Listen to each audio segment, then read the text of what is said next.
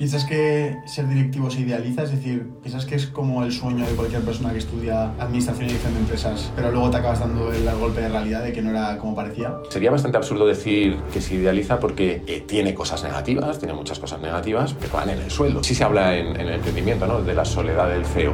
Hay determinados puestos en los que eres tú contigo mismo tomando decisiones que a otros no les van a gustar porque siempre va a haber alguien que no le guste la decisión que tomes y no es del todo fácil. No todos los que vagan están perdidos. Creo que en la vida hay, una fase, hay fases de exploración y creo que es muy positivo abrazar esas, esas fases de exploración y empezar a hacer muchos, muchos proyectos o, o, testear muchas cosas para encontrar qué es lo siguiente que te apetece hacer. ¿Cuál es tu definición de éxito? Yo creo que es pasar el mayor tiempo haciendo aquello que me apetece hacer parece fácil, pero no lo es. Me creí la historia de que mi identidad era la identidad de un emprendedor y que un emprendedor no se rinde, sigue adelante siempre, que hay que encontrar soluciones a cualquier problema. Y hay veces que las señales, si tienes madurez suficiente, te dicen, este proyecto no va a ningún lado. Ciérralo y pasa al siguiente. Bueno chicos, espero que disfrutéis muchísimo de esta conversación. La verdad que Jaime es un pedazo de crack y va a dar tips muy buenos para ti, para empezar en startups, para empezar a trabajar, para emprender, que os van a ayudar muchísimo. Solo recordarte, el 16 de marzo hacemos un evento presencial en Zaragoza. Aquí debajo te dejamos las entradas para que puedas reservar la tuya. Más de la mitad han volado ya en menos de 3 o 4 días, así que nada, hazte con la tuya antes de que sea tarde. Jaime, bienvenido a Tengo un Plan. La primera pregunta que te quiero hacer es, ante una persona que no te conoce, ¿cómo te definirías? Pues ha ido volviendo cada vez más difícil eso, porque antes era relativamente fácil, fui primero emprendedor, luego directivo de BlaBlaCar o de FreeNow y ahora estoy, os estaba comentando, de sabático, o sea que se ha convertido en algo complicado. Eh, casi prefiero definirme por mi manera de, de, mirar las cosas, ¿no? Y yo me suelo definir como curioso compulsivo, lo que me lleva a hacer muchas cosas muy distintas. ¿Te preocupa ser curioso compulsivo? Porque, por ejemplo, nosotros somos dos personas que también nos gusta aprender mucho y en el sector del emprendimiento es muy preocupante porque es el, el síndrome del objeto brillante, ¿no? Que se llama que te vas hacia todo. ¿Te preocupa ser tan curioso? Yo he llegado a hacer las paces con ello. Eh, entiendo perfectamente la necesidad de foco, eh, pero creo que hay una parte que tiene que ver también con, tu naturaleza que no puedes ignorar. En mi caso particular, eh, esa curiosidad compulsiva me ha llevado a montar un podcast que se ha convertido en un emprendimiento, ¿no? Entonces, creo que también hay que intentar encontrar una cierta sinergia entre cómo eres y, aprovechar tus fortalezas y tus debilidades. En mi caso particular, esa curiosidad creo que es más una fortaleza que una debilidad. Entonces, intentas limitar el efecto del, del objeto brillante, ¿no? Por, por, deciros cómo lo he hecho yo hasta ahora. Eh, básicamente lo que he hecho es eh, dejar esa curiosidad para mi tiempo libre y en el trabajo tener foco absoluto. Eh, y, en, y, en, el tiempo libre, pues me ha un segundo trabajo, una segunda vía de ingresos que es, por ejemplo, el podcast. Claro, para poner en contexto a la gente, tú tienes un podcast, un podcast que se llama Kaizen. Sí. Y ¿qué papel, o sea, por qué nace Kaizen en un momento en el que tú estás siendo directivo de una empresa muy grande, estás en un punto que a lo mejor cualquier persona desde fuera diría, tío, no puedes, o sea, no estás para perder el tiempo o perder el foco en eso, ¿no? ¿Qué es lo que te nace en, dentro de ti y cuál es el motivo por el cual empiezas con ese podcast? A ver, eh, claro, desde fuera puede parecer un poco extraño que alguien que es director general de una empresa lance un podcast porque sí, ¿no? Eh, y posiblemente sea extraño, pero eso es lo que os digo, que eso eh, es esa parte de abrazar tu extrañeza o tu forma de ser. En mi caso eh, tuvo que ver con que en mi época de BlaBlaCar coincidió con que nos demandaron las empresas de autobuses, entonces me, aquello me forzó a hablar con los medios, a comunicar y descubrí que me gustaba. Eh, después de seis años en BlaBlaCar y en la etapa final allí, no es que mi trabajo se volviera más fácil, pero sí que lo conocía muy bien, lo cual te empieza a dejar algo más de tiempo libre, algo más de tiempo eh, los fines de semana y coincidió en paralelo con que yo viajaba mucho porque dirigía España y Alemania, entonces me pasaba cada dos semanas viajaba entre, entre los dos sitios, ¿no? Y pasaba muchísimo tiempo en aeropuertos escuchando podcast, etcétera, y me picó el gusanillo y encontré en el podcast la excusa perfecta para hacer algo que siempre había hecho toda mi vida, que era tener proyectos paralelos y, e investigar temas, que lo había dejado de hacer precisamente por el foco. Llevaba seis años enfocado a saco en trabajar en BlaBlaCar. Y lo lancé simplemente como un hobby, sin ninguna aspiración ni económica, ni de éxito, ni, de, ni nada, pero empezó a funcionar muy bien desde el principio y pues, luego ha consistido más en hacer convivir dos realidades eh, sin que se peguen demasiado, ¿no? Has sido directivo, también has sido emprendedor. Eh, es un cambio un poco extraño, ¿no? Porque empiezas como emprendedor, que es un poco la libertad, el decido yo lo que quiero, y te pasas a directivo. ¿Qué diferencias has visto entre ambas partes? Es que depende mucho de dónde lo seas, ¿no? Eh, es un cambio extraño, sobre todo si tienes éxito. En mi caso, como me la pegué, era un cambio bastante natural, ¿no? en algún momento tienes que buscarte... Llega un momento en el que dices, me tengo que buscar un trabajo de verdad, ¿no?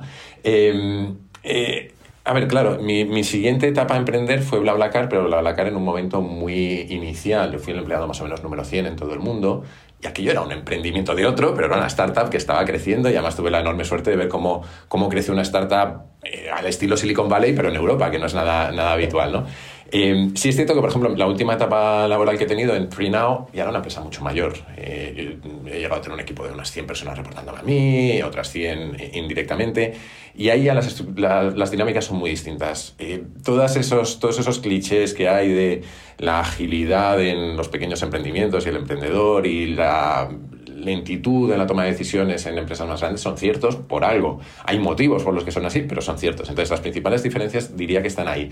Eso por un lado. Y por otro lado, hay una enorme ventaja de no ser eh, emprendedor, que creo que también hay que contarla, que es que no eres el último teléfono constantemente, no te preocupan todos los temas constantemente, también puedes tener tiempo libre y, cosas así. Entonces, yo he disfrutado mucho las dos experiencias, eh, incluso habiéndome pegado como emprendedor, pero son experiencias distintas y no hay nada malo en una respecto a la otra. Al final tienen que encajar con tu personalidad y con tu momento vital, con las dos cosas. ¿Piensas que ser directivo se idealiza? Es decir, ¿piensas que es como el sueño de cualquier persona que estudia administración y dirección de empresas, pero luego te acabas dando el golpe de realidad de que no era como parecía? A ver, tiene un montón de cosas muy guays, eh, eh, algunas reales y otras más imaginadas. ¿no? Esa sensación de empoderamiento, de, gestionar gente. De hecho, las típicas conversaciones entre directivos es ¿cuánta, cuántas personas hay en tu equipo? ¿no? Y la gente empieza a competir para ver quién tiene el equipo más grande, ¿no? básicamente. Eh, pero eso dura lo que dura, ¿no? Igual que los viajes, mola mucho viajar, te sientes importante, llegas a hoteles que están guays, está fantástico. Eh, pero eso normalmente la mayor parte de la gente que conozco se pasa. Eh, y al final de, lo que va esto es de si te motiva y, te gusta el propósito de la empresa con la que estás trabajando y lo que tú estás haciendo o no. Y eso a veces funciona mejor y a veces funciona peor. Em, más allá de eso, no sé si se idealiza, y sería bastante absurdo decir que se idealiza porque tiene cosas negativas, tiene muchas cosas negativas, pero van en el sueldo. Entonces, al final, cada uno eh, elige el camino que, dentro de los que la vida le, propone, el, que más le encaja. Entonces, eh, a mí no me gusta hablar de que se idealiza, pero sí creo que no se habla necesariamente de los aspectos un poco más duros que tiene eh, pues, el ser directivo ¿no? o ser director general de una empresa, que muchas veces sí se habla en, en, el emprendimiento, ¿no? de la soledad del CEO. hay determinados puestos en los que eres tú contigo mismo tomando decisiones que a otros no les van a gustar porque siempre va a haber alguien al que no le guste la decisión que tomes y no es del todo fácil. Pero, pero vamos, eh, yo creo que es un trabajo fantástico y que quien tenga la ambición de ejecutarlo y de, y de tenerlo lo debería perseguir. Mm. Yo creo que hablemos un poco del momento en el que te encuentras ahora, que es algo que ni Sergio y yo sabíamos. Entonces, muchas de las personas que, que, están ahora escuchándonos se encuentran en ese momento. No saben qué hacer, no saben hacia dónde dirigirse. Pero yo te he visto, te lo he dicho antes, digo, hostia, pues te veo bastante calmado para no saber qué hacer. ¿En qué te apoyas? ¿Qué, qué piensa ahora tu cabeza? Bueno, por dar contexto, em, yo dejé mi último trabajo en junio eh, y ahora estoy en un periodo sabático en el que estoy haciendo muchas cosas también. Es cierto que no estoy parado, ¿no? Em, pero no es la primera vez que me veo en esta, en esta tesitura, que eso también ayuda. Eh, os he contado que fui emprendedor eh, y cuando me la pegué, me tiré seis meses en el paro, ahí sí agotando el paro y sin tener un duro, y ahí sí, sin tener ni idea de qué hacer con mi vida. De hecho, Em, estaba a punto de cumplir los 30, tenía 29 años, entonces de repente me vi al borde de la crisis de los 30, sin trabajo, me dejó la pareja que tenía por entonces. Era una, como una combinación maravillosa para, para, estar todo el día deprimido. Y, y, entonces me di cuenta de algunas cosas que se están repitiendo ahora. Eh, me di cuenta, por un, por un, lado, por ejemplo, de que si eres emprendedor, y eh, vosotros os vais a sentir identificados con esto probablemente, eh, o si tienes un proyecto como este podcast, etcétera, estás 24 horas, 7 días a la semana pensando en ello. ¿Te crees que con dos semanas o tres semanas de vacaciones te sirve para desconectar? Y no, te sirve para recargar energías, pero no desconectas. A mí me costó en su día desconectar de mi emprendimiento y ahora desconectar de mi etapa eh, directiva me costó cerca de dos meses el dejar de pensar en el negocio, dejar de pensar en las cosas a diario. ¿no? Entonces, hasta que no llegué a esa etapa, no he empezado a sentir que empiezo a descansar. Y luego hay una segunda parte que hay una frase de Tolkien que a mí me gusta mucho, que es, no todos los que vagan están perdidos. Creo que en la vida hay, una fase, hay fases de exploración y creo que es muy positivo abrazar esas, esas fases de exploración y empezar a hacer muchos, eh, muchos proyectos o, o, testear muchas cosas para encontrar qué es lo siguiente que te apetece hacer. Claro que hablo desde el privilegio de haber preparado esto con mucho tiempo, tener ahorros y no tener un agobio económico ahora, que eso cambia la película. Pero creo que es muy importante... Eh, a mí me obsesiona mucho el paso del tiempo y creo que tenemos una vida finita y mucho más corta de lo que me gustaría. Entonces creo que es muy importante permitirte tener esas etapas de exploración para asegurarte que el tiempo después, cuando llega el momento de foco, lo gastas en lo que quieres gastarlo. O sea, ¿tienes miedo a morir? Siempre. no solo a morir, tengo mucho miedo a... Más que miedo, mucho rechazo a envejecer. Eh, desde los 15 años así odiaba cumplir años, eh, lo he odiado siempre. Eh, ahora lo llevo un poquito mejor el hecho de cumplir años, pero llevo fatal el hecho de lo rápido que pasa la vida, que creo que pasa muy rápido. Tienes una hija también, ¿no? Sí, recién, vamos, tiene 10 meses. Nosotros que somos dos, dos personas que no tenemos hijos, ¿cómo te cambia la vida tener un hijo o una hija?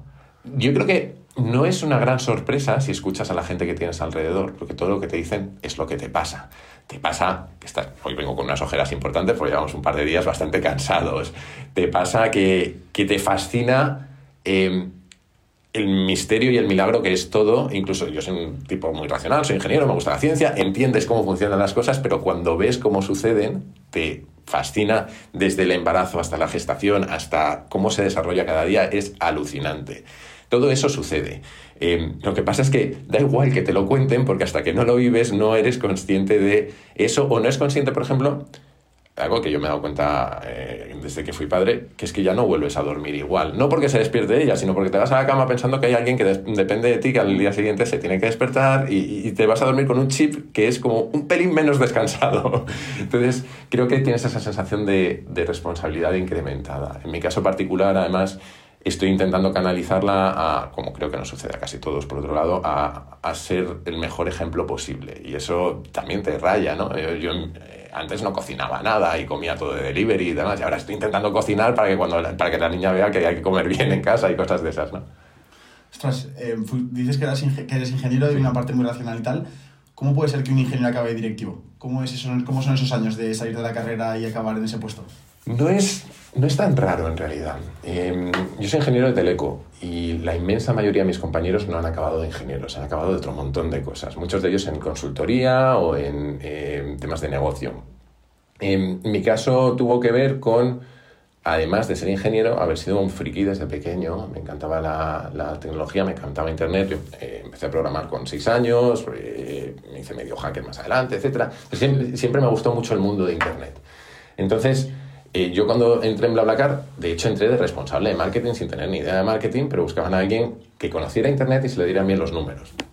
Vale, encaja. ¿no? Y a partir de ahí, si rindes, pues vas haciendo tu carrera de directivo. Yo tuve la enorme suerte de que eh, a los nueve meses de entrar en BlaBlaCar salió la persona que era director general en España y me ofrecieron el puesto. Hostia. Eh, sí, fue intenso, aquello fue bastante intenso. y, y como ya había Claro, había emprendido, me la había pegado, pero con 25 años había gestionado un equipo, había hablado con inversores, había tenido una experiencia que es anormalmente, em, eh, digamos, senior para el momento de la vida en el que estaba. También yo me lo tomé como un MBA, aquello, yo no he hecho un máster, pero me tomé el emprendimiento como, un MBA. Entonces, eso me, me habilitó para poder tomar un puesto como ese, o por lo menos para optar a él y luego ver si rendía o no. Hablando de tu etapa estudiantil, ¿cómo lo recuerdas, sobre todo la parte de la universidad? ¿Recuerdas que cuando saliste estabas preparado o para nada estabas preparado y te ha tocado formarte día a día? Yo era un idiota. Eh, yo era un idiota porque me creía que podía hacer cualquier cosa. Eh, yo entré en, tenía muy buenas notas en el, en, el, en el, bachillerato y en selectividad, y entonces entré en Teleco, que era la carrera que más pedía, más notas pedía por entonces. Y lo primero que nos dijeron nada más entrar, el, el rector, no me olvidar en la vida, hicieron en la ceremonia de inauguración, eh, dijo, sois la élite de este país. Y claro, nos creímos, nos creímos todos la leche. luego nos suspendieron un montón de asignaturas, pues no es una carrera fácil, ¿no? Eh, pero al salir, yo creía que esto iba a ser súper fácil. De hecho, dije, voy a emprender, me voy a forrar y, ya está, y, así se acaba. Y, y, con el tiempo y la madurez te das cuenta de que tenías muchos conocimientos bastante inútiles para el día a día, pero que en el caso de mi carrera al menos creo que te estructuran la cabeza para pensar y eso era muy útil. pero que casi lo que más te faltaba eran las cosas básicas de experiencia de la vida. De, mira, yo lo, suelo contar en, en, mi etapa de emprendedor, yo no tuve la madurez para tener conversaciones serias con mis eh, socios a veces sobre lo que iba mal. Eh, no tuve la madurez para intentar cambiar determinadas cosas o no tuve la, la, madurez para haberme rendido un año antes. Me tendría que haber rendido un año antes. Estuve mucho más tiempo del que debería estar en ese proyecto y me acabé muchísimo más desgastado, en parte por falta de madurez, porque me creí la historia de que mi identidad era la identidad de un emprendedor y que un emprendedor no se rinde, sigue adelante siempre, que hay que encontrar soluciones a cualquier problema. Y hay veces que las señales, si tienes madurez suficiente, te dicen, este proyecto no va a ningún lado, ciérralo y pasa al siguiente. Pero eso te lo da también muchas veces el tiempo. Entonces, creo que me formaron muy bien para pensar, la formación técnica que recibí estaba muy desfasada y posiblemente no serviría, y hay otra, parte que tiene que ver con tu madurez personal que la tienes que recorrer. Entonces, viendo eso, ¿cómo, ¿cómo, crees que es la mejor forma de afrontar ese periodo estudiantil? ¿Cómo crees que debería ser una, o sea, cómo debería de afrontarlo? Porque yo veo que estoy, estoy viendo mucho el, discurso de creo que lo voy a dejar, porque como se ve una carencia o se ve una falta de madurez, se piensan que el camino a eso es, es dejarlo y, a, y encontrar eso que les gusta, lo cual me parece a mí un error porque dejar algo que va a ser un golpe muy fuerte emocionalmente, porque yo, por ejemplo, dejé la universidad de marketing eh, pero ya tenía muchos proyectos ya montados y me hacían un poco como mantenerme distraído la rutina y, y, aprender. Ostras, no tienes nada pensado es como muy, una decisión muy grande, ¿no? O sea, ¿cómo, crees que es la mejor forma de afrontar esa, esa, etapa estudiantil? A ver, hay dos temas que has dicho ahí que para mí son importantes. Uno es el de la identidad, que lo acabo de mencionar, ¿no? Eh, para mí fue bastante complicado dejar de ser emprendedor porque no tenía nada más en mi identidad. Ahora me ha sido muy fácil dejar de ser directivo porque tenía muchas otras cosas en mi identidad. Ya trabajo, tengo un podcast, doy clases, tengo una hija, etc. Eh, lo otro que para mí es fundamental, y volviendo a, la etapa más estudiantil y terminando los estudios, es que eh, posiblemente la mayor ventaja competitiva de la, de la juventud es la, la, opcionalidad. Tienes enorme opcionalidad y tienes enorme capacidad de probar cosas. Para mí no es tanto deja lo que, no te lo que creas que no te funcione, salvo que seas absolutamente infeliz en ello, pero si tienes dudas, yo personalmente soy más partidario de hacer cosas paralelas para ir probando dónde están tus intereses y qué cosas te van a funcionar y cuáles no. Eh, posiblemente conocéis a Joan Tubao, eh, habréis oído hablar de él. Joan habla mucho de carrera y habla mucho de, de las primeras etapas de la carrera profesional. Eh, y yo estoy muy de acuerdo con él en, que los primeros años de, etapa de carrera profesional deberían ser años de probar muchas cosas y dejarlas rápido si hace falta, pero de probarlas y de comprometerte con esas, aunque sean seis meses, pero comprometerte en serio. Eh, yo creo que normalmente la gente que conozco que está más en voy a dejar la carrera y demás, también es gente que normalmente entró sin saber muy bien si era la carrera que quería estudiar o no, eh, está medio convencido durante el camino y, y, yo creo que si lo haces, hazlo rápido, pero en general soy más partidario de hacer varias cosas en esa etapa. Dicho de otra manera, yo suelo explicarlo así. Creo que hay etapas de besar muchos sapos y otros de casarse con el príncipe, ¿no? Entonces creo que hay momentos de ir buscando eh, cuál es el, eh, el, sapo apropiado y ahí es exploración y una vez que lo, lo, detectas, hablo de mi caso ahora, una vez que entendí que estaba en cara, que cara iba para adelante, y que aquello iba a ser un proyecto muy, muy gordo, eh, foco a tope, exprimirlo y dejarte hasta la última gota para aprovechar esa experiencia. Sí, yo, yo creo que el problema principalmente, aparte de que no nos preparan para saber lo que queremos con 18 años, es que está mal visto el probar muchas cosas. Sí. yo creo que se te, se te ve como un desubicado, una persona que dice, hostia, pero este chico no para de probar cosas, ¿no? Igual ese es un poco el problema. Sí, pero eh, yo creo que también depende de la forma en la que lo hagas. Eh, por eso te digo, Claro, si tú dices, ahora dejo esta carrera, me meto en otra, dejo la otra, e-, etcétera, pues claro, se ve mal. Otra cosa es que mientras estudio mi carrera empiezo a hacer un montón de proyectos paralelos con los que voy probando. Sí, a lo mejor estoy distraído, pero eh, todos esos proyectos son una experiencia adicional y la verdad es que no conozco ninguna empresa que no valore eso, por ejemplo. Mí me llega alguien y me dice, me he hecho una carrera y he hecho siete proyectos en paralelo, pues me va a interesar, porque por, como mínimo tienes curiosidad, interés y capacidad de ejecutar cosas.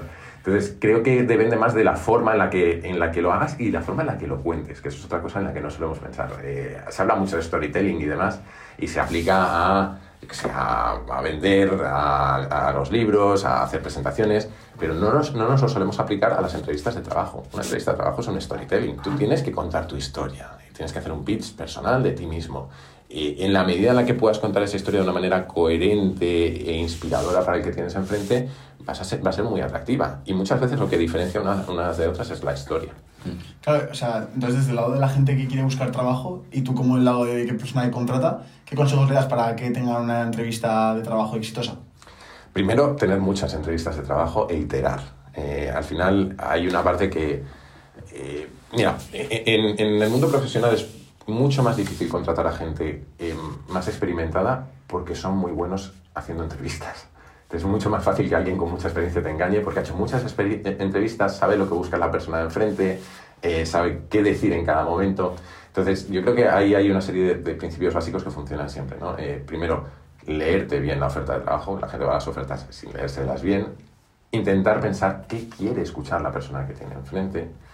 Em, y luego tener una historia coherente que a mí me ha funcionado muy bien, ir iterando la técnica de entrevista, ir probando a contarla de manera distinta para aprender cómo resuena mejor, cómo, tiene, cómo funciona mejor. ¿no? Eh, otra cosa que suele ser útil es, solemos tener una sola versión de nuestro currículum que enviamos a todo el mundo. Idealmente ten dos o tres para distintos perfiles de empresa, donde destaques más unas cosas y menos otras.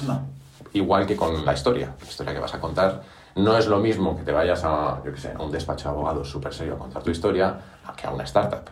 Si a los dos les cuentas la misma historia, a uno le va a resonar más que al otro.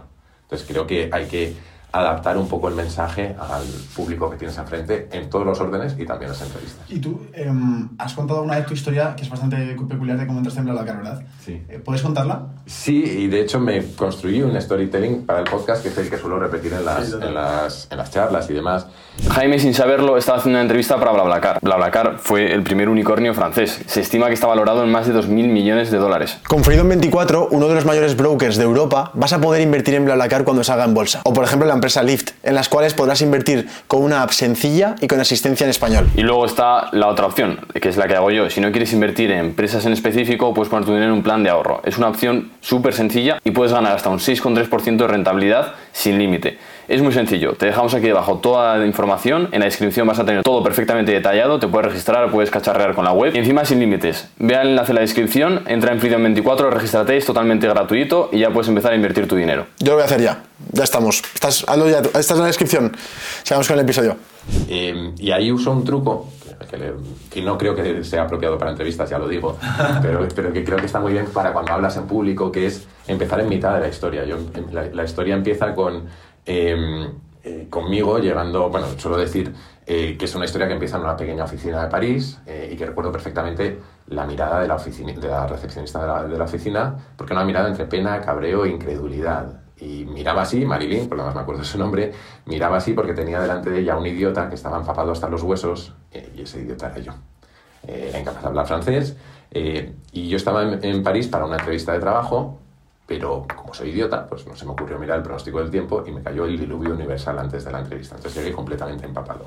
Y suelo explicar que en cualquier otro momento esto llegar empapado a una entrevista de trabajo me habría puesto nervioso.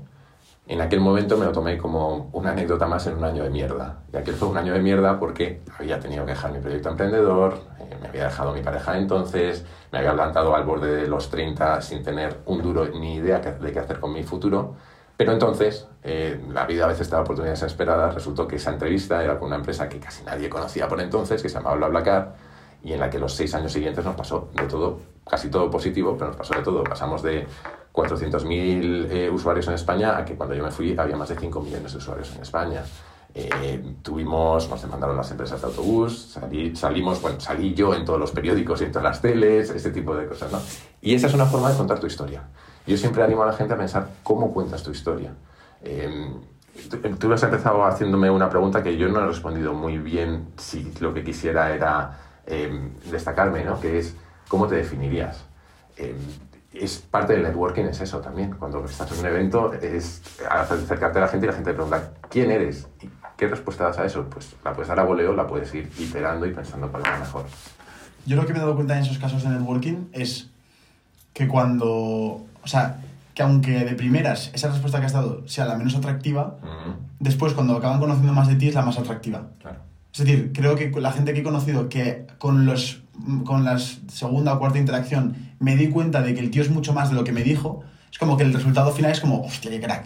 No solo eso, sino ¿Sabes? yo odio el networking, no creo que se me dé especialmente bien, porque además tiendo a ser introvertido, pero Yo creo que el networking funciona mejor cuando en lugar de eh, tratar de contar tu película todo el rato, preguntas al de enfrente. Exacto, eso Te es. interesas por el de enfrente. Y sucede lo que tú acabas de decir. O sea, eh, de hecho, eh, yo nunca me presentaba como director general de nada. Me decían, ¿a qué te dedicas? Digo, trabajo, trabajo en BlaBlaCar o trabajo no sé dónde. Y seguía hablando y le preguntaba a la otra persona y al trato de preguntar, ¿y en qué trabajas? ¿Y cuál es tu puesto? Y no sé qué. Y entonces van descubriendo que hay una historia quizá más rica de la que esperaban detrás, ¿no? Claro. Que es Lo, que tú estás diciendo. Y creo que mucho de la clave es, bueno, el libro de Dale Carnegie de toda la vida de, de, mm, cómo eh, hacer amigos. E- amigos, sí, sí. eh, a influir en las personas, ¿no? Que es básicamente eso, es interésate por la persona que tienes enfrente, sea agradable, sonríe, acuérdate de su nombre, ese tipo de cosas, ¿no? Una, de, una parte de tu historia es que fracasaste con un emprendimiento. Y a mí a veces me parece más interesante escuchar a alguien que ha fracasado que a alguien que le ha ido muy bien, porque tú ya sabes en qué has fallado, ¿no? Sí. ¿Qué, qué aprendizaje sacarías de esa etapa? Yo he dicho alguno, ¿no? Eh, por, por contextualizar, nosotros montamos un proyecto emprendedor que era eh, una plataforma de contenido generado por usuarios para periodismo. Eh, era una época, claro, es que es- ya empiezo a ser muy mayor, pero era una época en la que los, eh, los blogs eh, amenazaban a los medios, los medios estaban empezando a sufrir mucho y nosotros quisimos encontrar una tercera vía que en Estados Unidos funcionó muy bien, que era hacer periódicos, básicamente, sin periodistas, con gente que generara contenido eh, de lo que le apasionara. Y nosotros empezamos por un vertical que era el deporte, se llamaba 6-0. Y vamos a tener mucho contenido y mucha audiencia. eh, vamos a tener más de un millón de, de- de usuarios únicos. Eh, pero fracasamos monetizando. Lo hicimos en, en mitad de la crisis financiera, que tampoco fue la mejor decisión de nuestras vidas.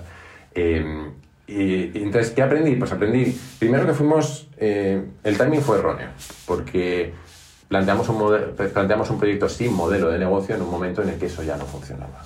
En los años anteriores era muy fácil lanzar un proyecto sin monetización y decir, ya lo monetizaremos. Eso ha vuelto a suceder después, por ejemplo, en el mundo del contenido, pero por en medio, en, en mundos en los que necesitabas levantar financiación, se empezó a complicar. ¿Qué más errores cometimos? Pues algunos muy típicos, muy, muy tontos, de falta de diversidad. Éramos todos ingenieros y entonces nos flipaba la tecnología y acabamos teniendo una tecnología alucinante cuando con un WordPress un poco bien elaborado podíamos haber hecho lo mismo.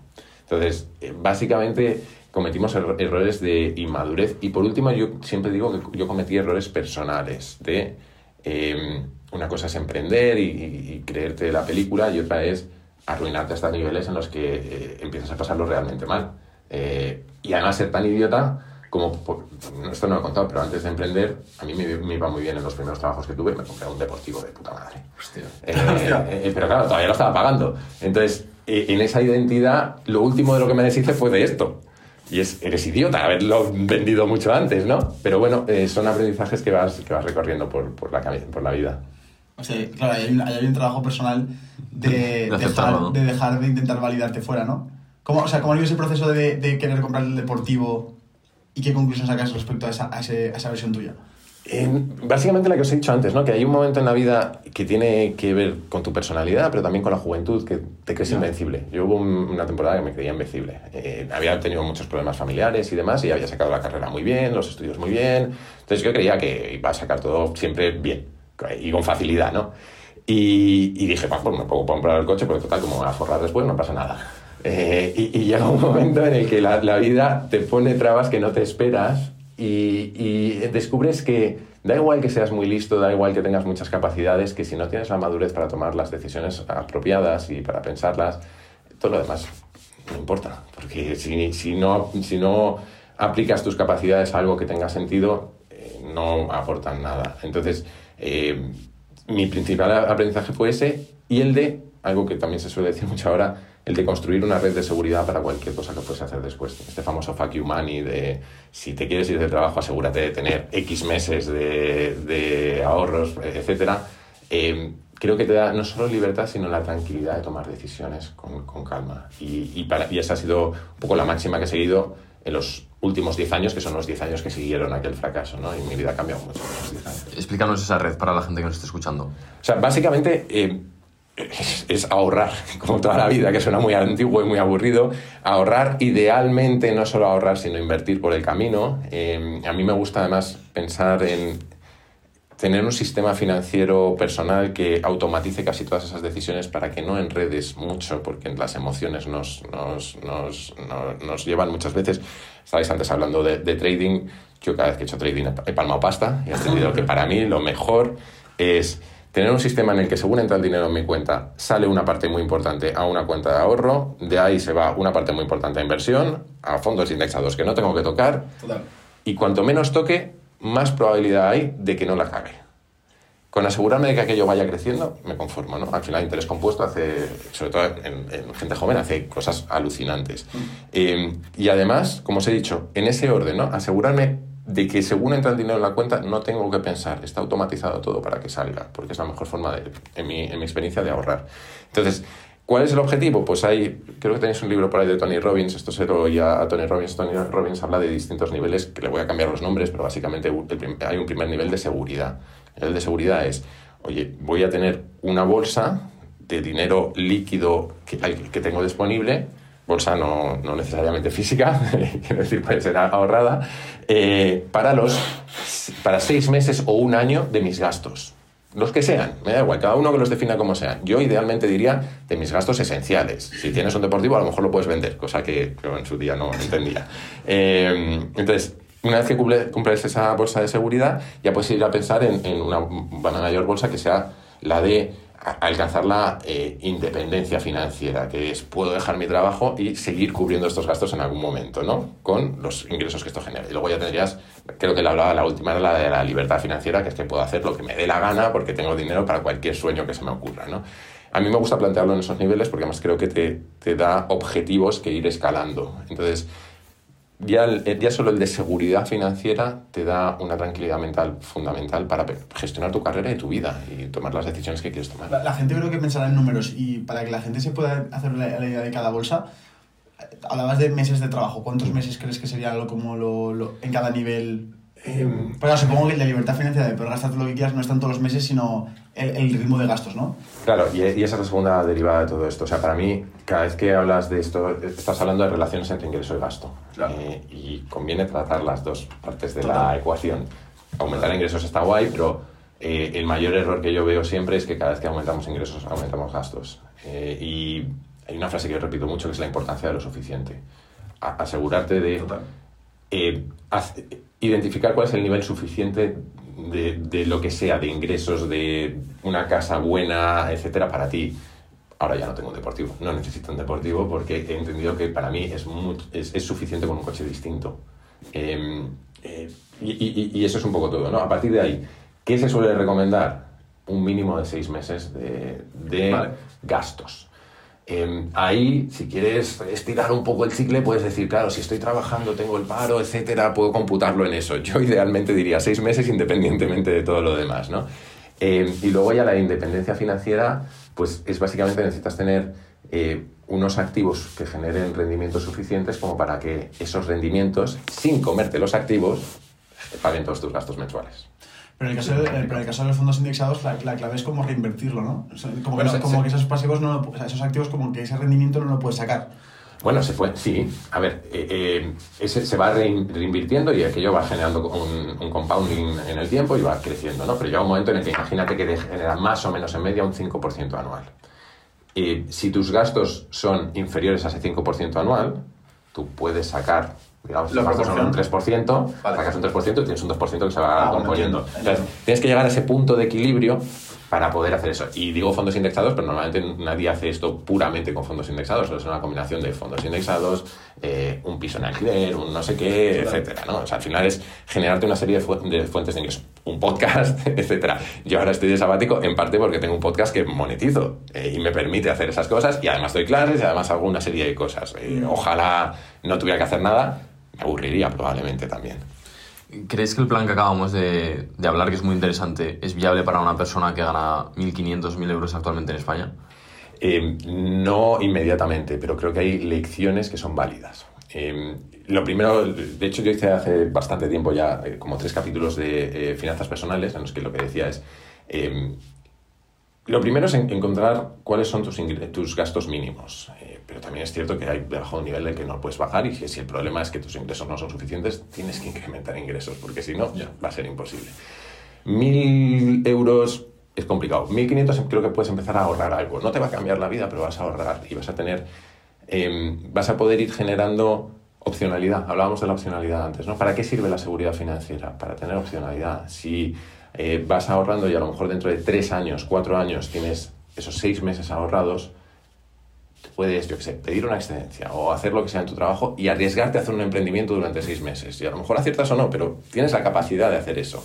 Em, creo que es francamente complicado, eh, pero también te digo, yo empecé mi primer trabajo, me acordaré toda la vida, mi salario fueron 1.599 euros, que estaba muy bien, porque era ingeniero, etcétera, pero tampoco era un salario desfasado, al final también depende de cómo vas eh, haciendo evolucionar eso, ¿no? Mm. Claro, hablabas, hablabas del tema de tener suficiente, creo que es un tema muy, muy, muy importante en el mundo del emprendimiento. Creo que no... Bueno, se lo decía Juan ayer que vi una entrevista que decían, hablaban con Frank Ocean, que es un cantante, y este tío es un tío muy peculiar porque es, está siempre en el top, pero no está en el top 1 porque el mm. tío saca música cuando, cuando le da la gana. Él dice mm. abiertamente que, que él saca música cuando siente que quiere sacarla. No necesita el, el calendario de un álbum cada año, etc. Y le preguntaron que cómo gestionaba eso, esa, esa no necesidad. Y dijo que todo se resumía a simplemente estar a gusto con la idea de ganar menos. Mm. Y es sencillo, pero realmente yo creo que, que el 99% de los emprendedores no estamos a gustos. O sea, podemos decir que sí, pero no estamos a gustos porque si no, a lo mejor no haríamos dos podcasts a la semana, a lo mejor no haríamos un, evento más, a lo mejor no haríamos una siguiente campaña más. Es decir, es como que en cierta parte vivimos, o sea, tenemos la libertad financiera, pero no, no somos libres, ¿no?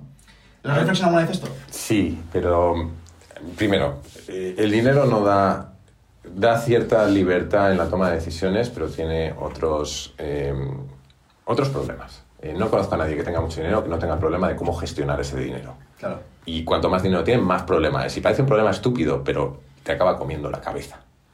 Eh, pero eso solo como, como un matiz, ¿no?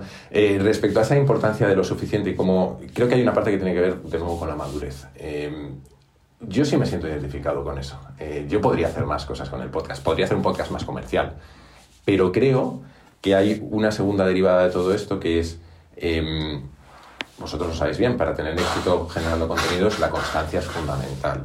En mi caso particular he identificado que la única forma de ser constante es hacerlo al ritmo al que lo hago, lo que le ha pasado a Frank Ocean, que solo podrá ser constante si le gusta lo que está haciendo, y hablando, en mi caso particular, hablando en los podcasts, de lo que a mí me gusta. Y a veces es comercial y a veces no es comercial y a la gente no le interesa. Y me hago tres capítulos sobre la naturaleza del tiempo y se me va la mitad de los oyentes. Pero a mí me interesaba investigar eso. ¿no? Entonces creo que, hay un equilibrio entre intentar ser comercial e intentar asegurarte de que el propósito de lo que estás haciendo sigue resonando contigo. Que no pierdes el propósito. Pero que incluso es más poderoso aún que el propio dinero. No solo eso, sino que te da una ventaja competitiva que es que eres invencible en el largo plazo. Claro. O sea, yo sé que quien compita conmigo tiene luego 180 y siete capítulos de, míos contando un rollo delante de un micrófono yo solo. Eh, es muy complicado competir con alguien que no se cansa y, no te cansas si haces lo que te gusta. Total. Entonces, eh, claro, si haces lo que te gusta y no le gusta absolutamente a nadie, pues tienes un problema. Pero con que le guste a la suficiente gente, ya tienes un, negocio y, y tú tienes que definir si es suficiente o no para ti. ¿Cuál es tu definición de éxito? Em, esa es buena. Em, yo creo que es pasar el mayor tiempo haciendo aquello que me apetece hacer. Em, y parece fácil, pero no lo es. Eh, pero, pero creo que es la mejor que he encontrado. En otros tiempos podríamos hablar de dinero, podríamos hablar de reconocimiento, podríamos hablar de un montón de cosas. Para mí tiene más que ver con eh, se acaba el día y cuántas de las horas del día he dedicado a cosas que no me apetecía hacer eh, por motivos que no merezcan la pena. Porque todos hacemos cosas que no nos apetecen hacer, pero si las haces por tu hija, por tu pareja, para lo que sea, bueno. Pero cuando estás en una oficina moviendo papeles o lo que sea por, por cuatro duros y, crees que podías tener mejores opciones, el éxito sería tener esas mejores opciones. Qué bueno. A mí me, mola, ¿eh? Porque sí que es verdad que muchas veces esto no, se lo puede tomar al pie de la letra una persona que, que, es un vago, porque si tomará otras decisiones por placer y una vida basada en el placer no merece la pena. Pero sí que es verdad que llegas a cierto punto que tomar decisiones por cosas que no te apetecen no tiene sentido. Claro, pero es que decía Charlie Manger que... Eh, la vida te recompensa con, con aquello que mereces. Es decir, si quieres llegar a ese punto, tienes que conseguir llegar a ese punto. Ese punto no es un punto de partido, es un punto más de llegada y más que de llegada de mantenimiento. Eh, no quiero llamar vago a nadie, pero tú, has dicho, para alguien vago es un mal consejo. Claro, porque, pero porque se lo está tomando como punto de partida, no como punto de llegada. Claro, entonces tú has estado en el, en el, círculo directivo, en lo que podría llamarse como éxito, mirando hacia, hacia detrás, de tu, de tu carrera, ¿qué, es, qué, consideras que ha sido éxito de tu camino? O sea, ¿ha sido éxito el reconocimiento de soy director general de Freenow o, o es más el he sido un tío curioso que nunca se ha cansado, ¿sabes? He tenido la enorme suerte de que las empresas en las que he trabajado eran intelectualmente súper divertidas. Vale, Entonces ahí he tenido éxito porque en esos momentos estaba haciendo lo que me apetecía. vale. Eh, en BlaBlaCar hubo un momento en el que yo, yo básicamente digo que era workaholic, no sé si lo era o no, pero que echaba muchísimas horas simplemente porque lo disfrutaba. Lo que pasa es que eh, el ser humano cambia y tu vida va cambiando y llega un momento en el que dices, eso está muy guay, pero necesito otra cosa, porque la vida es, que decíamos antes, en particular con mi rayada sobre la finitud de la vida, ¿no? Eh, la vida es finita y eh, esto ya lo he hecho, lo he disfrutado, pero los, los seres humanos tenemos lo que se llama adaptación hedónica. Nos acostumbramos a las cosas. Y, y eso mola mucho, pero te vas acostumbrando. Igual que el que tiene una mansión maravillosa, se acostumbra a la mansión maravillosa y un día le parece poco. Entonces, tienes que trabajar sobre tu adaptación, en, el en tu adaptación hedónica en el sentido de ponerla en contexto y entender si tienes una mansión, posiblemente tienes una casa alucinante, pero además, ¿dónde encuentras propósito que no sea en eso? Hay, hay un escritor que a mí me encanta, que es David Foster Wallace, que no sé si lo conocéis, pero os animo a, a buscar una... Además está en YouTube y dura 10 minutos, un, un discurso que dio en una universidad que se, llamaba, se llama Esto es agua.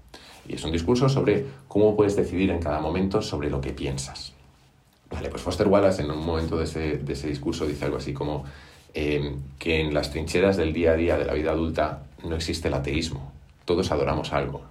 Puedes elegir el que adorar, pero todos adoramos algo, ¿no? Y dice, pone distintos ejemplos, dice que la- al final viene a decir algo así como que la diferencia entre adorar a un dios o adorar a casi cualquier otra cosa es que casi cualquier otra cosa te comerá vivo. Dice, si adoras eh, tus posesiones, tus coches, e- etcétera, nunca tendrás suficiente.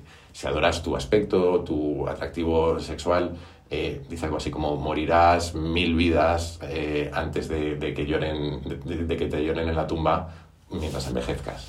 Entonces, básicamente, creo que la vida consiste Perdón, voy a volver a lo que me has preguntado antes del éxito. Hay una definición de éxito que a mí me gusta mucho y voy a enlazar con esto, que es, hay gente que dice que el éxito es como un caleidoscopio. Caleidoscopio. Es esas máquinas que miras dentro, agitas y cambia la imagen que ves.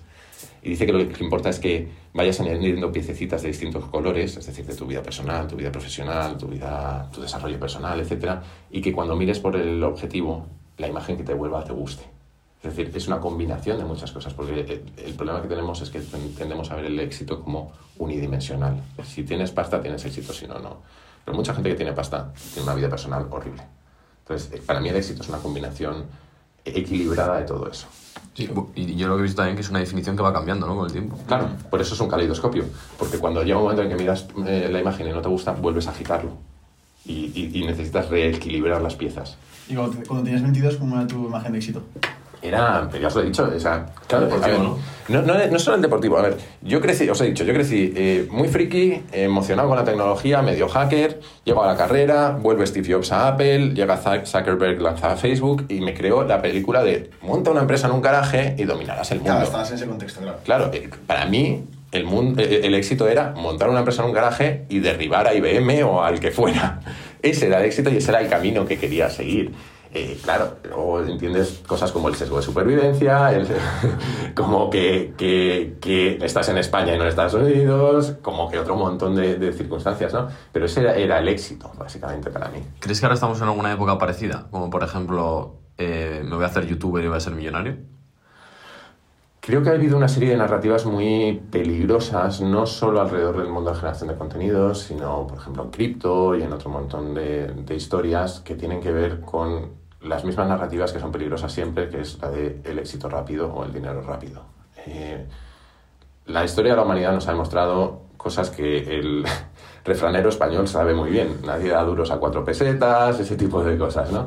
Es muy difícil llegar al éxito rápido y es mucho más difícil aún si llegas mantenerte en el éxito rápido. Entonces, eh, que no está de más intentarlo, pero seamos conscientes de todo lo que nos está contando, de todos los eh, fracasos que no se cuentan, de todo el sesgo de supervivencia, que el que vemos contando que se ha forrado es uno entre los 10 millones que lo han intentado y no les ha salido. Y normalmente, por ejemplo, Marcos Vázquez es una persona que también viene de ingeniería y una de sus cualidades es su forma de explicarlo como muy aterrizado, ¿no? Muy objetivo. De, de toda la gente que has visto alrededor tuyo en tu propia carrera, de- que, tiene, que ha tenido resultados en su vida, su vida profesional, por ejemplo, ¿qué cualidades o qué, qué recetas has visto que han seguido que comparten la mayoría de ellos?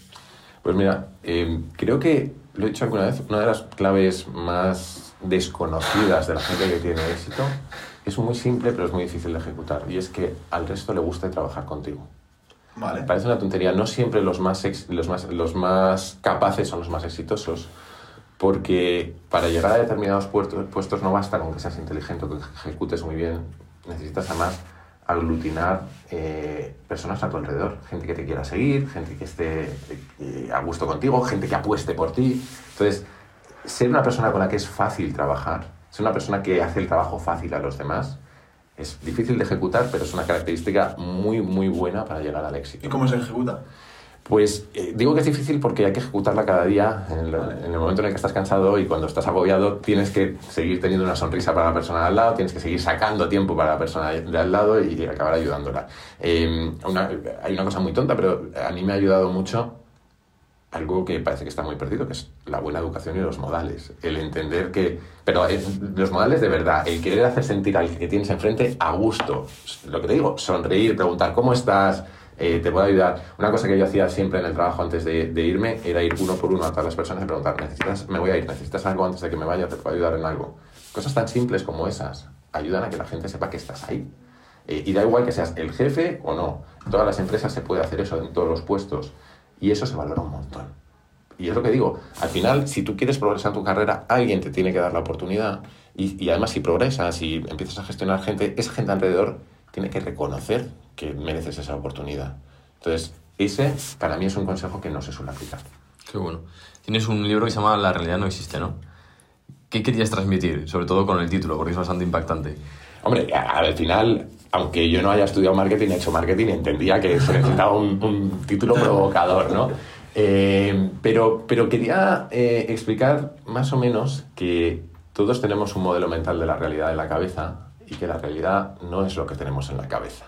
Yo sí creo que existe una realidad objetiva, y aquí nos metemos en, temas un poco farragosos, pero creo que eh, la versión que de, la realidad que tenemos cada uno de nosotros en la cabeza es siempre incorrecta. Entonces, es muy interesante entender qué trampas hay para cómo nos formamos ese modelo a la hora de tomar decisiones para intentar minimizar los errores. Y me, voy a explicar un poco mejor.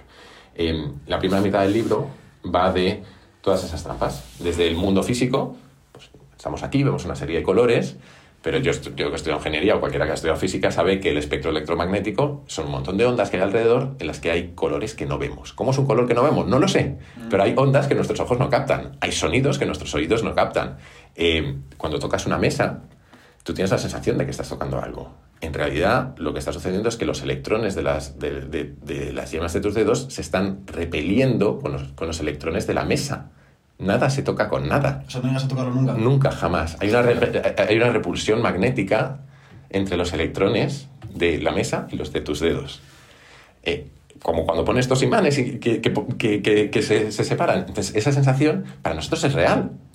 Pero la realidad no es eso, ¿no? Entonces, yo empiezo por la parte física y luego empiezo a, a hablar de la parte psicológica. Habréis oído hablar de los sesgos cognitivos, ¿no? Los sesgos co- cognitivos son atajos que nuestro cerebro toma para tomar decisiones rápidas que nos llevan a errores sistemáticos. Por ejemplo, el hecho de que siempre buscamos la información que nos da la razón a lo que ya creemos. Y cuando alguien nos presenta una información que va en contra de lo que ya creemos, le damos menos valor. Y esto es lo podemos ver en política todos los días, ¿no? Entonces, eso es otra segunda capa por la que la realidad que tú tienes en tu cabeza está sesgada. Eh, y luego ya puede- eh, hablo también en el libro de realidades culturales o, eh, incluso científicas, ¿no? Realidades culturales. estamos rodeados de redes sociales donde se distorsiona la información, estamos rodeados de medios de información que están sujetos a manipulación. Toda la información que consumes no sabes qué grado de certeza tiene, ¿no? Entonces, la primera mitad del libro es para hablar de trampas de esas y la segunda mitad es para hablar de pensamiento crítico, de formas de pensar para intentar acercarte un poquito más a la realidad, que tiene que ver con criticar las fuentes, con si te presentan números, cómo, cómo pensar numéricamente, que no es hacer números, es, oye, cada vez que, el que un político anuncia una inversión, ¿cuántos, ¿a cuántos miles de euros tocamos cada español? Porque parece dicen, vamos a invertir mil millones de euros, y luego echas las cuentas y dices, bueno, pues no es tanto dinero, ¿no? Entonces, ese tipo de cosas y armarte con una serie de herramientas para intentar acercarte a la realidad. O sea, ¿y, y qué tal a posteriori la sensación del del feedback de la gente? ¿Lo- ¿Han entendido el mensaje que querías transmitir? Creo que sí, la verdad es que es súper positiva. Vamos por tercera edición, eh, hay como 200 y pico reviews en Amazon con un 4,7 sobre 5, a la gente le ha gustado mucho el libro. eh, y por lo que me dicen lo han entendido. Yo siempre digo que lo más importante de los libros es comprarlos, no tanto leerlos. O sea que yo con que lo hayan comprado ya soy bastante feliz. A mí lo de los sesgos me parece muy interesante, pero me gustaría también que lo aterrizaras a Venga. cómo lo usas tú en tu día a día. Es decir, cuando te, imagínate yo ahora te propongo un proyecto o te propongo unos cambios en tu podcast, Vale. la cabeza al principio dice, no, no, no, lo que me está diciendo no es verdad, no es verdad. ¿Cómo lo haces para mirarlo de manera crítica? Primero, eh, vuelvo al refranero español. Eh, es- eso que solemos decir de consultar las cosas con la almohada tiene una base y es eh, los sesgos actúan más agresivamente sobre la prisa. Cuando tú intentas decidir de inmediato, lo que estás pidiendo a tu cerebro es dame una respuesta rápida sin pensar mucho. Entonces, lo primero es postergar las decisiones, darte tiempo para procesarlas. Eh, lo que hay que decir es que los sesgos no se pueden evitar, si no, no serían sesgos. El descubridor de estos sesgos, o la persona que más ha hablado de ellos, es Kahneman, y el propio Kahneman dice que él tiene sesgos. O sea, no se pueden evitar. Pero puedes tener procesos sistemáticos de toma de decisiones, que para mí es lo más importante. Tener un sistema para tomar decisiones. Hostia. Eh, un sistema, eh, no, no os voy a soltar un rollo muy largo, luego si queréis nos, nos profundizamos, pero tener alguna forma sistemática en la que vas haciéndote preguntas a ti mismo para asegurarte que minimizas sesgos y otro montón de cosas. Eh, a la hora de los sesgos, algo que funciona también muy bien es trabajar con otras personas. Porque a, ti se te da muy mal, y a mí se me da muy mal reconocer mis propios sesgos, pero me es muy fácil reconocer los tuyos, y a ti es, es muy fácil reconocer los míos. Claro, eso tiene una derivada y es, necesitas trabajar con personas a las que respetes lo suficiente como para que sean capaces de cambiar tu opinión. Y eso es más fácil de decir que, que de hacer. O sea, eso es un ejercicio de introspección, de pensar, oye, las personas que tengo alrededor, ¿realmente soy capaz de cambiar mi opinión por lo que me digan? Y eso a veces es más fácil. Ya te digo que cuantos más directivo eres, impuestos más elevados, más, eh, mejor te crees y más difícil es acordarte de estas cosas. Entonces, em, eh, eh, respuesta rápida a tu pregunta, tener un proceso sistemático de toma de decisiones, idealmente una checklist en la que digas, he comprobado esto, he comprobado esto, he comprobado esto, he comprobado esto, y dilatar la decisión en el tiempo. Entremos en ese checklist. Eso- Entremos eso- en cómo, eso mola, cómo- cómo tomar una decisión importante. Eh, vamos a ver, a ver, eh, eh, eh, tengo una presentación por ahí, es una charla que queda en bastantes sitios y voy a intentar acordarme de memoria de todo lo que propongo, ¿vale? lo que salga. A ver, lo primero, eh, y especialmente en puestos emprendedores, donde tienes que tener equipo y demás, es asegurarte que eres tú la persona que tiene que tomar esa decisión. Eh, porque muchas veces tomamos decisiones que no nos corresponden. Primero, porque no sabemos delegar o porque nos creemos que somos los mejor posicionados cuando no lo somos. Vuelvo a War- a Warren Buffett y a Charlie Munger. Eh, Warren Buffett tiene un concepto que es maravilloso, que es el del círculo de competencia. Buffett decía que a la hora de invertir no importa saber mucho de muchas empresas, lo que importa es saber mucho de un conjunto específico de empresas y asegurarte de que no te sales de ese conjunto. Porque cuanto más te sales de lo que realmente dominas, más fácil es que la cagues, básicamente. Entonces, la primera pregunta es, ¿eres tú el que debe decidir? Y ahí hay una serie de frameworks. Eh, a lo mejor ha- habéis oído hablar de la matriz de Eisenhower, que era una forma en la que Eisenhower tenía de decidir sobre su tiempo. Eh, y él ponía en una matriz eh, lo importante y lo urgente. Decía que las cosas importantes y urgentes las hacía. Las cosas importantes no urgentes las postergaba. Y las cosas urgentes no importantes las delegaba. Las no importantes y no urgentes no le deberían ni llegar. Pues lo mismo con las decisiones. Si yo tengo, si yo tengo trabajo con un equipo eh, intento asegurarme de tomar las decisiones que son importantes y urgentes y además me pregunto si soy la persona más apropiada. A partir de ahí, la segunda derivada sería cuánta energía quieres gastar en tomar la, la decisión, cuánta merece la pena gastar. ¿no? Y ahí hay un framework que a mí me gusta mucho que es de Jeff Bezos, el fundador de Amazon, que él habla de decisiones tipo 1 y decisiones tipo 2, básicamente basadas en la reversibilidad. Es decir, decisiones tipo 1 son aquellas que son prácticamente irreversibles. Y en esas deberías dedicar mucho tiempo eh, y, muchos recursos y lo más posible para asegurarte que no, la, que. Pero él explica que la inmensa mayoría de las decisiones en realidad son de tipo 2, son reversibles. Son decisiones que en una empresa lo ideal sería que las tomara un grupo pequeño de personas delegadas y que si la cagan, pues ya se le da la vuelta al tema, ¿no? Decisiones tipo 1, ¿cómo puede? Es que estoy pensándola, me has dejado pensando, es muy buen punto. Eh, ¿Qué tipo de decisiones pueden ser tipo 1? A ver, eh, depende, claro, eh, los americanos tienden, tienden a hacer estas cosas y luego las fronteras son difíciles. siempre de encontrar, ¿no? todo es reversible Bueno, depende. Eh, vender el 50% de tu empresa. Vale, sí. ¿Es reversible o no, es- no es Vale, reversible? sí que es es pero difícil, de- Sí, muy difícil de revertir. Eh, dedicar el 20% de tu presupuesto a un nuevo proyecto. Es difícil de revertir, ¿no? Em, ¿Qué es reversible, por ejemplo? Si lanzas un nuevo producto eh, y la estrategia de lanzamiento no ha sido la correcta, posiblemente puedas reenfocarlo. Si lanzas una página web, el texto es reversible. El esfuerzo de lanzar la página web es difícilmente reversible, ¿no? Entonces tienes que intentar encontrar ese punto de equilibrio entre... em, bueno, ley de Pareto de toda la vida, ¿no? El 20% de cosas que te provocan el 80% de los resultados. Hostia, tío, eh, qué guay. Me parece súper súper valiosos esos consejos. De hecho, yo vi en un vídeo esto que hablaban justo el mismo concepto y lo ponían un ejemplo de un chaval que aceptaba una oportunidad laboral. Decía, volver a la universidad es tipo 2, aceptar esta oportunidad que acaba de surgir ahora es tipo 1 y el crecimiento que vas a tener es brutal y luego siempre puedes volver. En ese contexto. Sí, posiblemente sí, también depende de las circunstancias de cada uno. Obviamente. Sí. Entonces, volviendo a, esa- a ese tipo de temas que no son tanto emprende un proyecto o un mínimo Mm. producto viable, etcétera, es decir, decisiones de la vida, rollo, yo qué sé, tío, em, ¿es mi carrera o no es mi carrera? Eh, ¿Es esa chica o no es esa chica? Em, ¿Debería mudarme, independizarme de mis padres o ir a otra ciudad o dejarlo todo, o dejar el trabajo o no? Porque Mm. solamente te has tenido ese dilema, ¿no? Como un frenado, de decir, ostras, ¿estoy en ese momento? ¿Ahora has hecho el checklist, seguro? ¿Cómo, ¿Cómo hiciste para tomar esas decisiones importantes en tu vida? Eh, a ver, es que esa en particular es muy meditada y muy pensada porque les contaba él antes que mi plan original antes de tener hija era, estaba trabajando para esa independencia financiera, era llegar a ese momento. Entonces yo ya había empezado a ahorrar, ya empeza- había empezado a recorrer todo ese camino. Cuando supe que íbamos a ser padres, lo que cambió fue que posiblemente no me puedo permitir hacerlo el resto de mi vida, pero sí podía comprimirlo en un año. Y la decisión se tomó casi sola porque el hecho de ser padre en sí mismo hacía que se fuera el momento oportuno Ya. era el momento de parar para dedicarme un año a, a la niña y demás, ¿no? Vale. Entonces, eso también... Esa decisión fue un poco como de la vida te empujó a eso. Claro, yo, yo es que creo que eh, los procesos racionales de toma de decisiones en general lo que deberían servirnos es para acotar las opciones. Eh, nos- también nos obsesionamos con varias cosas de, la- de las decisiones, ¿no? Eh, nos- eh, pensamos... Mira, hay una jugadora de póker que se llama Annie Duke, que ha escrito un libro maravilloso que se llama eh, Thinking in Bets, pensando en apuestas, que básicamente lo que explica es que tendemos a pensar que la vida es como el ajedrez, eh, que puedes tomar la decisión óptima en cada momento. Y ella dice que, claro, ella juega al póker, dice que se parece más al póker. Eh, si tú piensas en lo que es el ajedrez, el ajedrez es un juego eh, en el que tienes información perfecta. Sabes las fichas del contrario, sabes las tuyas, todo lo que se puede hacer en cada momento y no hay sorpresas, no hay azar. El póker, no sabes las cartas que van a salir, sabes parcialmente algunas cartas y hay sorpresas, hay azar. La vida se parece más al póker. Eh, y ella explica que lo que importa en el póker no es tomar la mejor decisión, o mejor dicho, que la mejor decisión no es la que tiene el mejor resultado, porque el azar influye. La mejor decisión es la que está mejor tomada. Es decir, tener un buen proceso para tomar decisiones. Entonces, creo que eso es fundamental a la hora de evaluar este tipo de decisiones complicadas.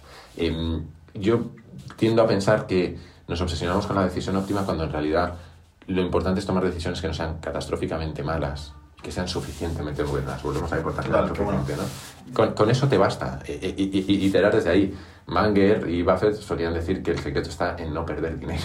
No ganando, Sí, sino de no perder dinero, ¿no? Entonces, es darle un poco vueltas todo el rato a lo mismo, que es esa importancia de lo suficiente como eh, para, para articular esto. Pero no, no quiero dejar sin responder lo que me has preguntado. Por favor. Que era eh, cómo afrontar esas decisiones personales. Hay un, hay un emprendedor americano que se llama Derek Shivers, que tiene un par de libros, no me acuerdo de los títulos. How to Live, ¿no? ¿Era uno de ellos? Pues, pues eh, Sí, sí, sí, eh, se hizo muy famoso por, por un post que hizo en su blog que era Hell, hell yeah or no.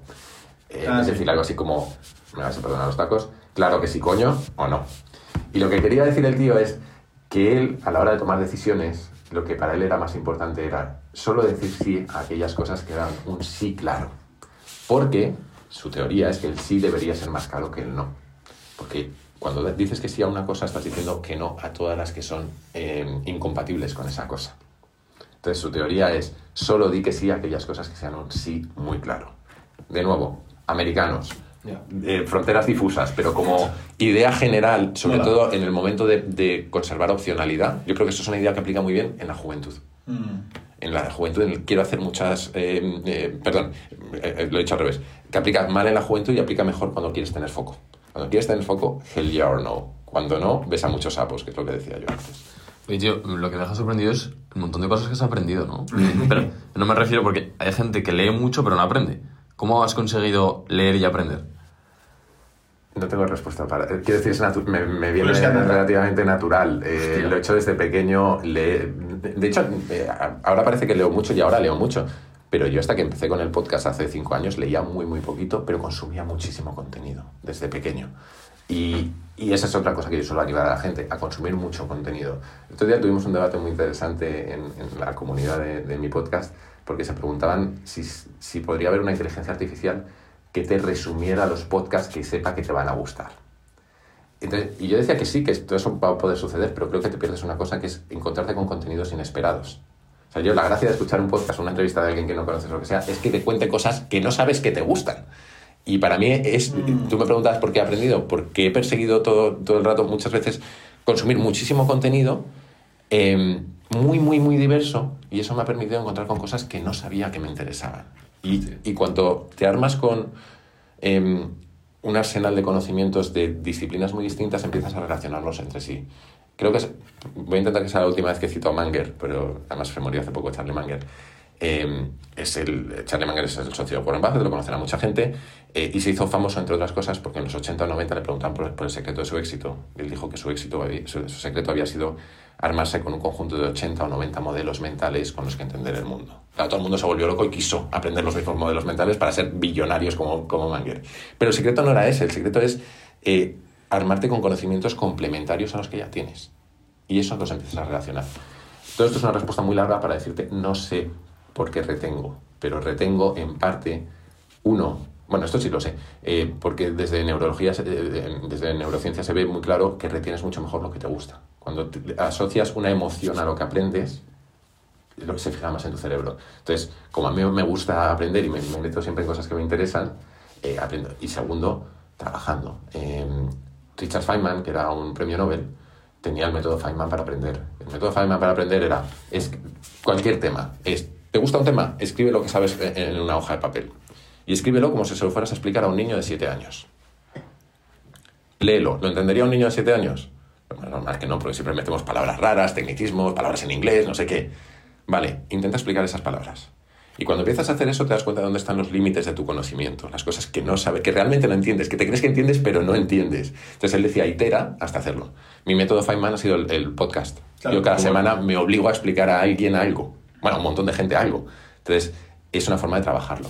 Mm, que bueno, a- a- me quedo con muchas cosas de lo que has dicho, como por ejemplo, lo que has dicho antes de habilidades complementarias, creo que es como el, el múltiplo este que, se, que, que hizo ahora Alex Hormozzi de una habilidad en el mundo del emprendimiento no suma, sino que es como, un- como si fuera un, un logaritmo, ¿no? De que yo sé editar y sé grabar. Ya no simplemente eh, sumar los dos salarios, sino que eres- te conviertes en un youtuber que puedes montar una empresa, ¿no? Digamos, de mucho dinero. Y, y luego relacionado con esto, me surge la, la- la duda de cómo ser un buen líder. Has hemos hablado de cómo tomar decisiones, has hablado de, de ser una persona que la gente quiere estar contigo. Y yo creo que algo que destaca de tu carrera es tu liderazgo. O sea, has, has tenido que liderar equipos grandes, has tenido que estar en un, en un sitio donde tú tienes que ser el referente para mucha gente. Ya no solo referente como conocemos de redes sociales o tener un podcast, sino un referente de verdad, en la oficina, con gente que está en un mal momento. ¿Qué, qué claves has visto importantes para ser un gran líder? Lo primero es que ten- tendemos a confundir eh, ser jefe con ser líder, que está muy manido. Total. Pero es verdad en el sentido de que desde las empresas ponemos a gente en posiciones de responsabilidad simplemente porque son buenos ejecutando. Eh, los líderes recorren una curva. Al principio llegas a un puesto de responsabilidad porque eres el que más sabe de un tema. Y ahí lo que eres es, un, un líder técnico. Cualquiera te puede preguntar, si eres el mejor editando vídeos, te va a preguntar por cómo editar vídeos.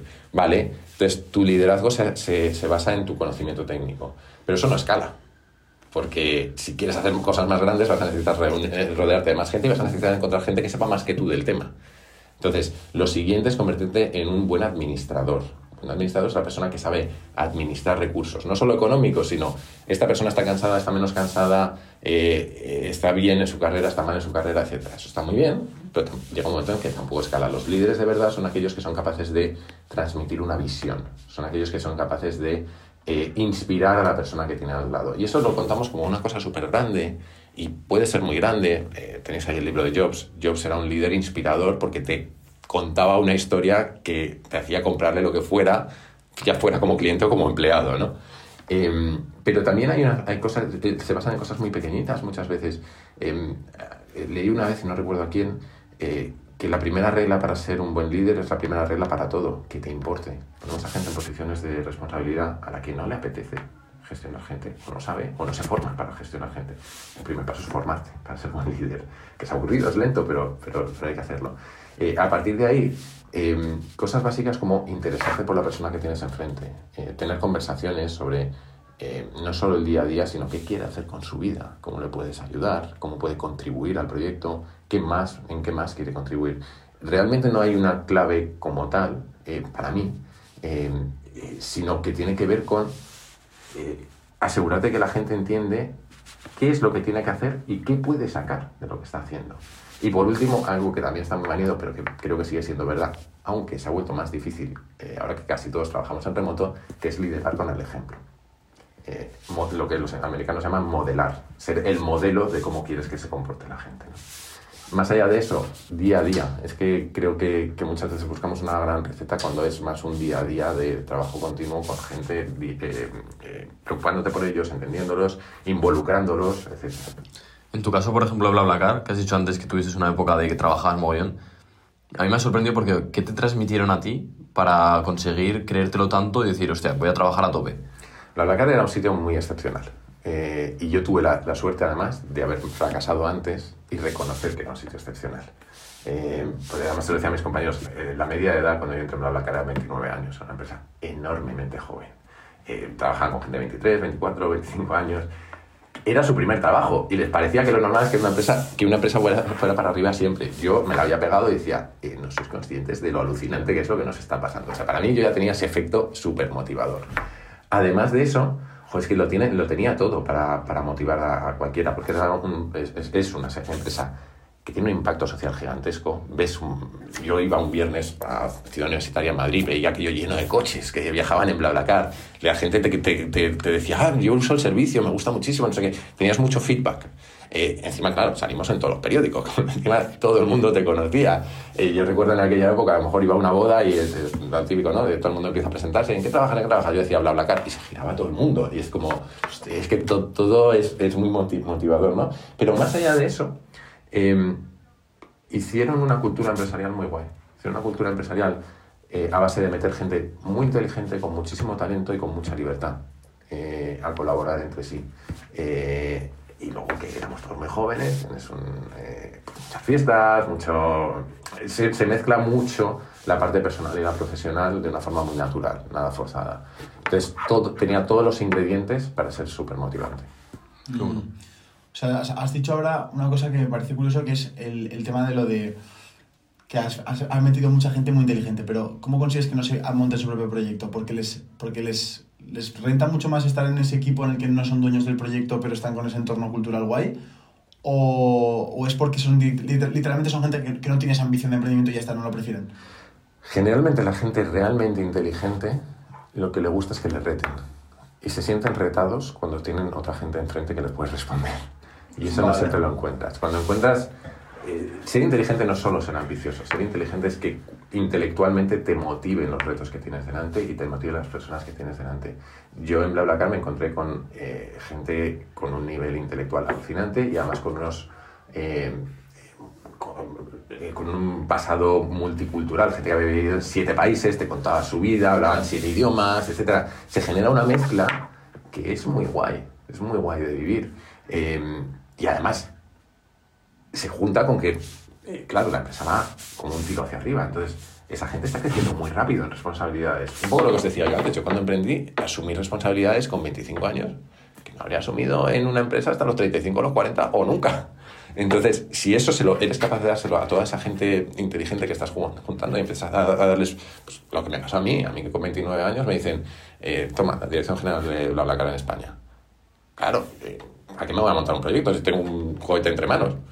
Pues o lo mismo que le pasó a mucha gente que estaba allí en Francia, porque es una empresa francesa, entonces eh, había un montón de gente en Francia que crecía súper rápido. Mm. Bueno, Jaime, muchísimas gracias por haber venido a Tengo un Plan. Antes de acabar, siempre damos paso al invitado por si quiere decir algo, pues yo qué sé, para despedirse o para dar un mensaje inspirador para la gente que nos escucha, así que ahora es tu momento. Eh, voy a intentar no extenderme, pero lo primero, no, lo que daros gracias a vosotros. Eh, mensaje inspirador es uno que yo suelo dar mucho eh, y, que está basado en una frase de un escritor eh, de ciencia ficción, que es Robert Heinlein, que es la, la especialización es para los insectos. Él tiene una frase maravillosa, mucho más larga, la podéis buscar, que acaba diciendo la especialización es para los insectos. Eh, yo, yo viví en, una, en un mundo en el que si elegías bien tu carrera, tenías trabajo para el resto de tu vida. Creo que eso ha cambiado. Creo que el momento en el que estamos es un momento en el que por los cambios tecnológicos que vamos a tener, todos nos vamos a tener que reinventar un montón de veces a lo largo de la vida y creo que no hay eh, habilidad más útil que la del aprendizaje continuo y la de aceptar que te tienes que reinventar. Entonces, ese sería mi mensaje. Abrazad el cambio y acostumbraros a aprender continuamente. Muchas gracias, Jaime. Espero que, que, os haya gustado, chicos. Podéis puntuar este podcast por, con 5 estrellas, podéis suscribiros al canal y os dejaremos todas las redes de Jaime, de lo que hace, de su trabajo, de sus libros, todo, lo, dejáis, lo tenéis en la descripción para que podáis echar un vistazo. Yo os lo recomiendo, de verdad, eh, bueno, de forma muy activa. Así que os vemos en el próximo episodio. Adiós. Chao.